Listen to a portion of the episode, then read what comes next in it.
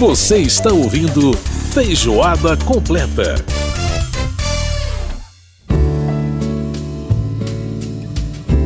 Estamos de volta com feijoada completa desta semana, com um clima romântico, Love is in the air, né? O amor está no ar. Estamos chegando pertinho do Dia dos Namorados. Talvez seja até esteja ouvindo esse programa no Dia dos Namorados ou depois dele, né? E a gente tocando aí algumas canções românticas que falam de amor. Nessa chamada Caminhos Cruzados, canção do Tom Jobim, aqui na gravação com Milton Nascimento e Jobim Trio. Lindíssima essa versão, hein? De sofrer é tempo de se pensar. Grande Milton Nascimento, que esse ano completa 80 anos, está fazendo uma turnê de despedida dos palcos. E, enfim, né? Eu já comprei meu ingresso porque eu faço questão de ver o Grande Bituca aí encerrando a sua carreira, pelo menos em shows, né? E esse ano será um ano realmente muito especial. É muita gente fazendo 80 anos esse ano, hein? Realmente muita gente. Bom, lembrando que você pode participar do Feijoada mandando pra gente o seu e-mail, rádio.câmara.leg.br. Pode mandar pra gente seu WhatsApp 61 999 7890 80. E agora vamos rodar o Brasil e conhecer personagens, culturas, coisas interessantes do nosso país. Brasil de ponta a ponta. Os costumes e tradições do nosso povo, do Oiapoque ao Chuí.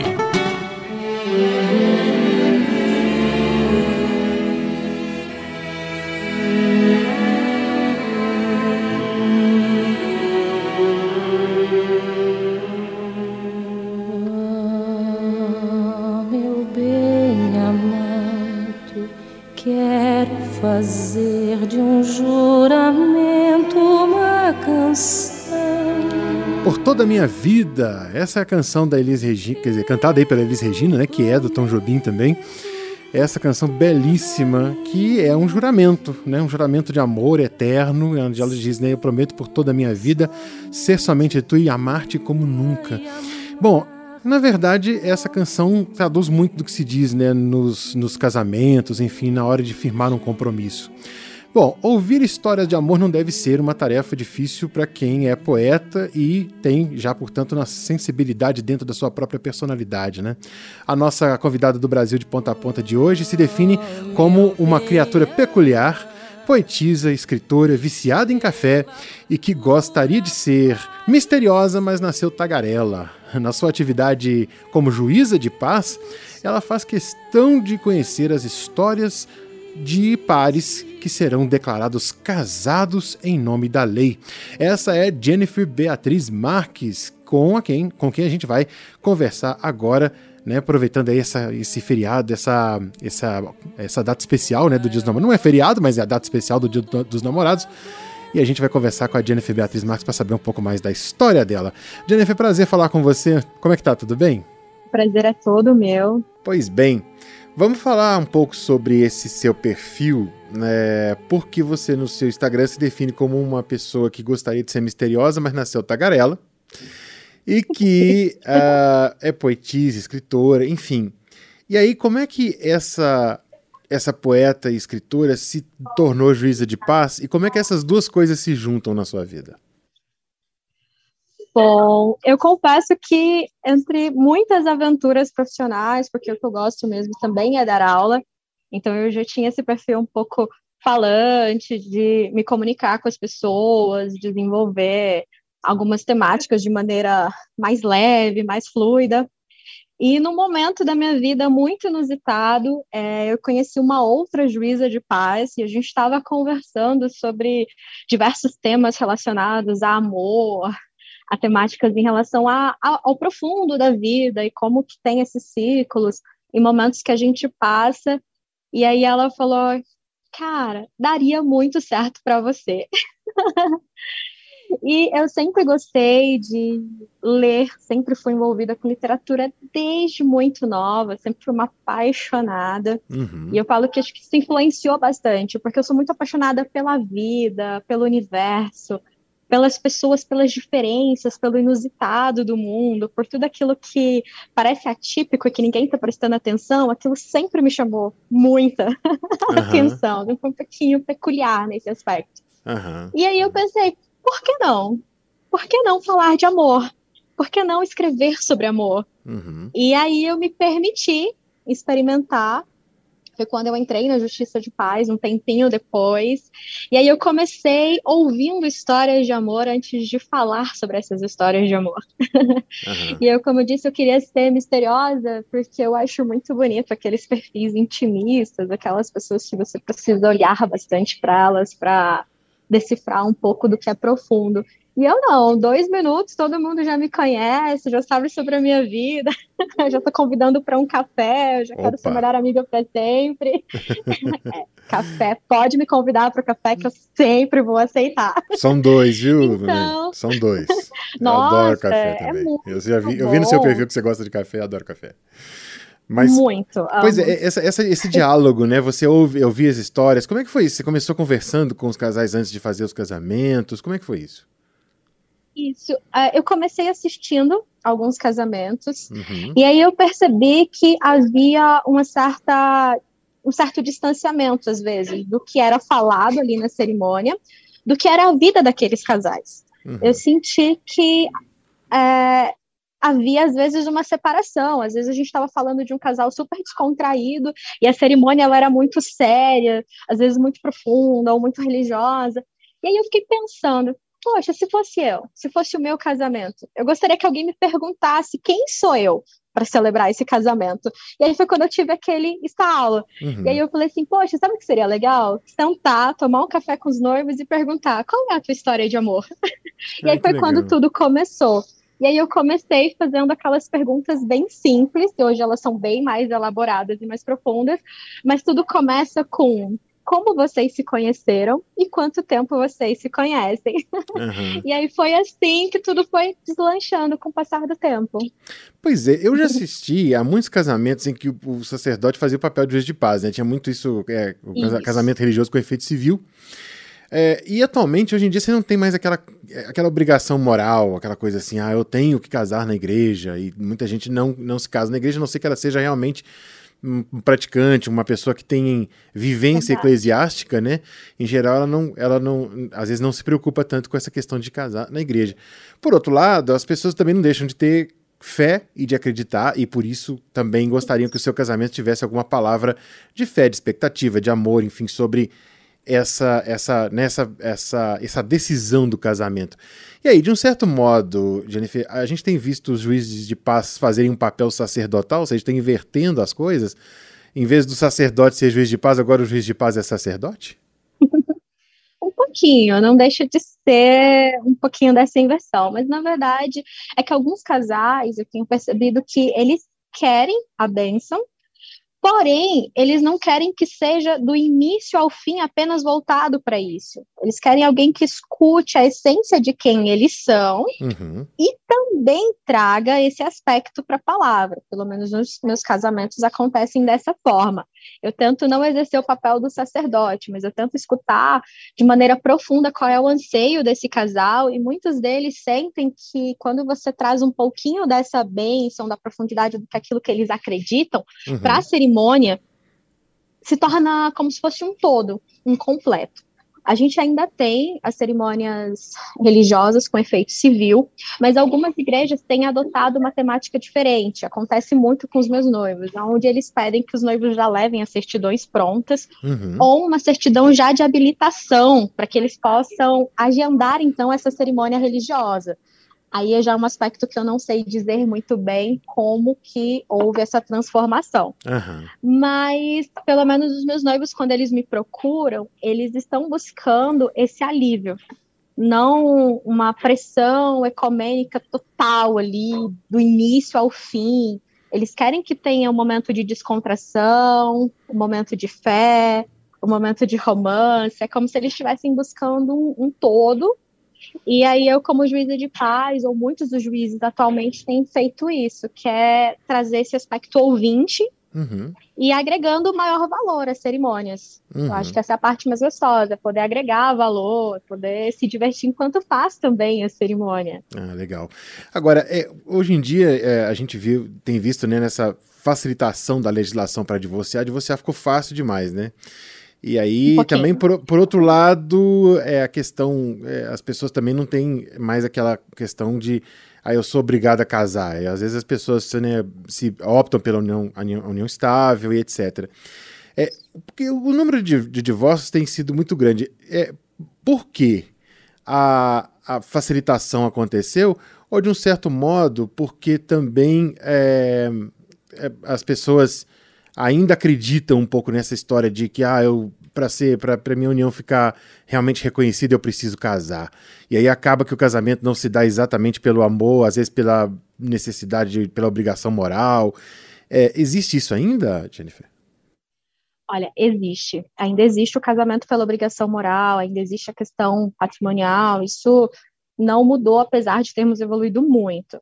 A questão do divórcio, infelizmente, ela aumentou, mas eu acredito que seja uma questão mesmo de convenção social. As pessoas elas estão vivenciando laços mais efêmeros. Elas estão experimentando uma vida muito muito superficial. Uhum. E aí são outras questões, outras passa por um aspecto muito mais profundo porque o divórcio sempre aconteceu, independente dele se tornar mais fácil ou não. Uhum. O que eu noto é que algumas pessoas já entram no casamento com o argumento de se não dar certo, eu tento novamente. Uhum. Porém, como todo amor, existem sim algumas pessoas que se dedicam totalmente ao casamento, que entendem as nuances, as dificuldades, que não desistem no primeiro momento, uhum. que perseveram, e existem casamentos duradouros, eu caso pessoas que já estão há 30, 20 anos juntos, enfim.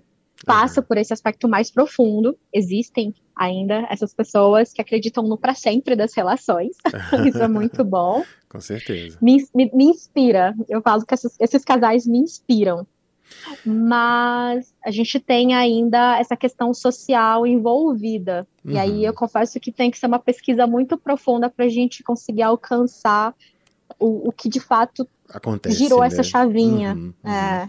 Agora, é, bom, sem obviamente sem citar nomes e evidentemente porque existe o sigilo, mas me conta uma coisa aqui. Que, qual dessas histórias que você ouviu, você falou que, quer dizer, só na data que nós estamos conversando aqui, gravando essa entrevista, você tem seis casamentos para fazer. Tantos casamentos qual a história que você lembra assim, puxa, essa aqui marcou a minha vida, ah, mudou a minha vida e me, e me fez falar assim, olha, eu estou no caminho certo, eu estou na profissão certa? Ah, tem tantas, tem, tem vários pequenos detalhes e cada casal à sua maneira me inspira, mas é lógico que sempre tem um ou outro que se sobressai. Uhum. É, tem casais que me inspiram na questão da, da resiliência do tempo, recentemente.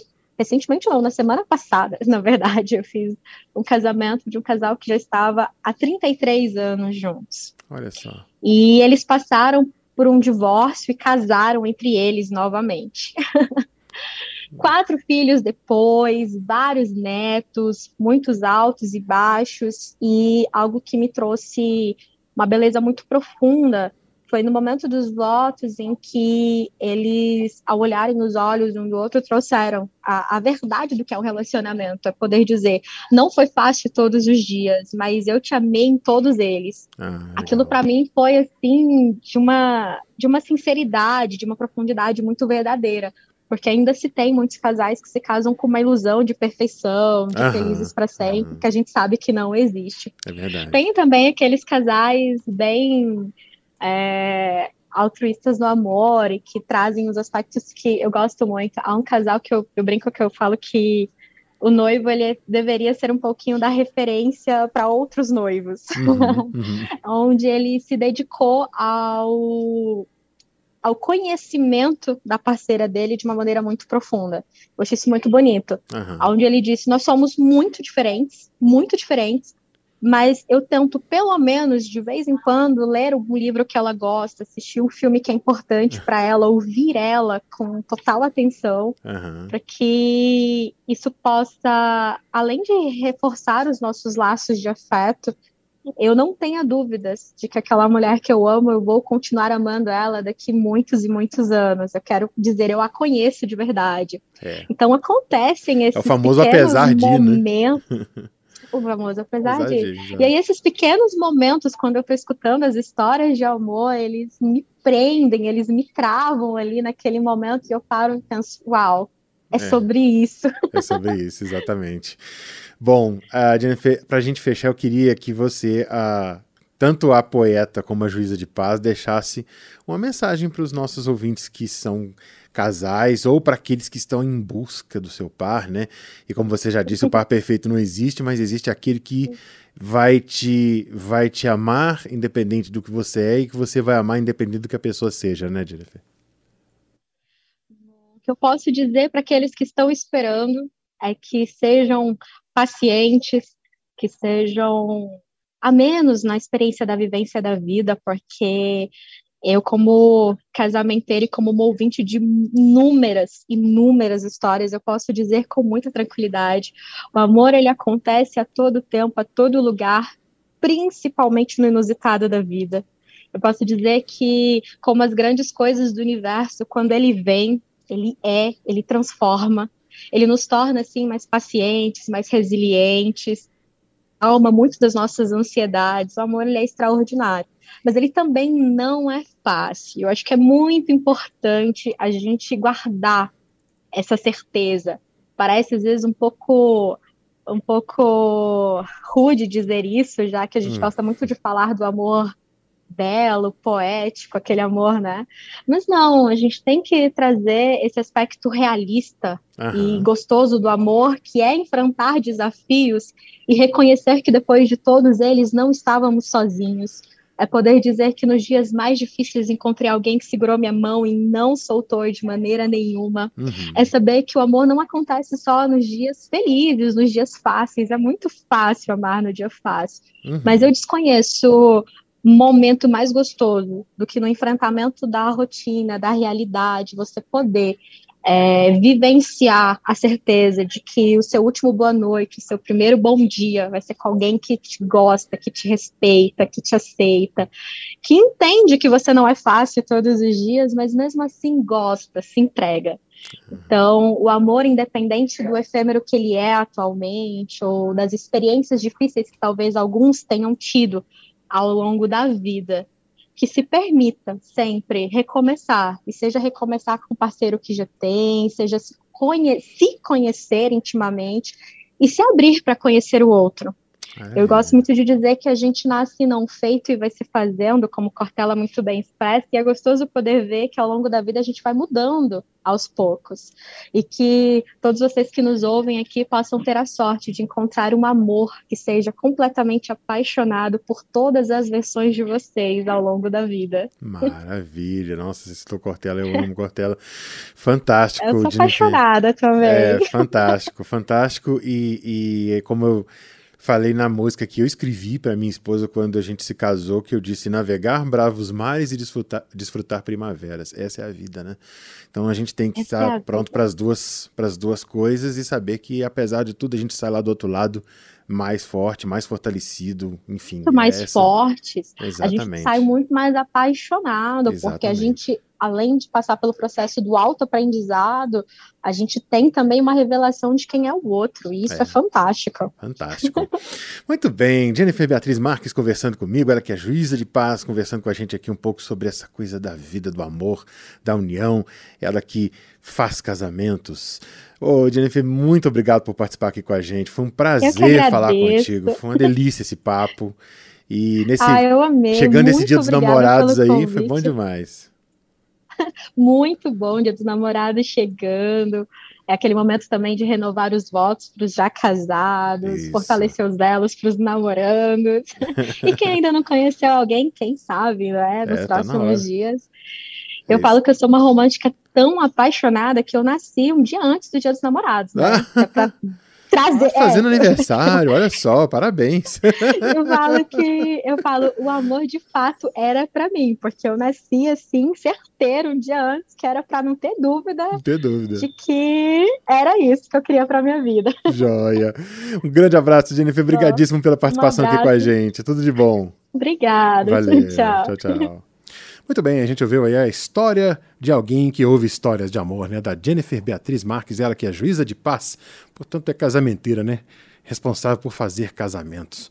Bom, com isso a gente está encerrando o Feijoada Completa de hoje, que teve a produção da Lucélia Cristina, os trabalhos técnicos do Milton Santos, a apresentação minha Edson Júnior, e a gente vai fechar com uma bela canção de amor. Milton Nascimento, dele Márcio Borges. Quem sabe isso quer dizer amor. Até semana que vem, gente. Cheguei a tempo de te ver acordar. Eu vim correndo à frente do sol. Abri a porta e antes de entrar, revi a vida inteira. Pensei em tudo que é possível falar, que sirva apenas para nós dois. Sinais de bem, desejos de cais, pequenos fragmentos de luz. Falar da cor dos temporais céu azul, das flores de abril. Pensar além do bem e do mal, lembrar de coisas que ninguém viu. O mundo lá sempre a rodar, em cima dele tudo vale. Quem sabe isso quer dizer amor, estrada de fazer o sonho acontecer.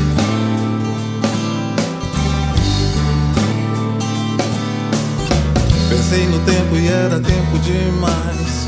Você olhou sorrindo pra mim, me acenou um beijo de paz, virou minha cabeça. Eu simplesmente não consigo parar. Lá fora o dia já clareou, mas se você quiser transformar o Ribeirão em braço de mar, você vai ter que encontrar aonde nasce a fonte do ser e perceber meu coração bater mais forte só por você. O mundo lá sempre a rodar, em cima dele tudo vale. Quem sabe isso quer dizer amor, estrada de fazer o sonho acontecer.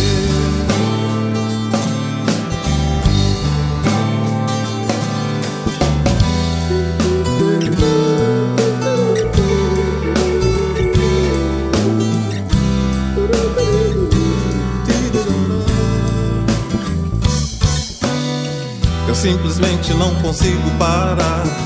Lá fora o dia já clareou. Mas se você quiser transformar o Ribeirão em braço de mar, você vai ter que encontrar aonde nasce a fonte do ser e perceber meu coração bater mais forte só por você. O mundo lá sempre a rodar, em cima dele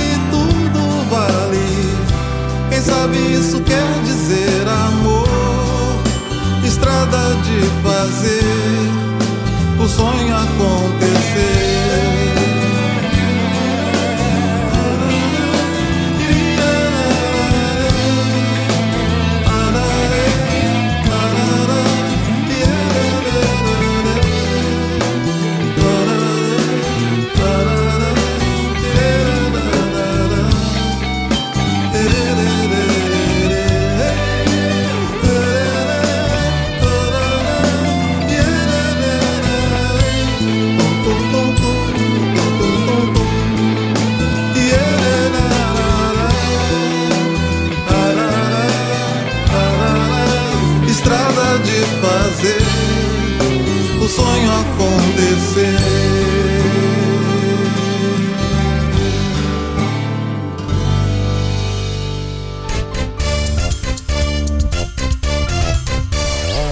Você acabou de ouvir Feijoada Completa. Música e informação com tempero especial para fechar os trabalhos da semana.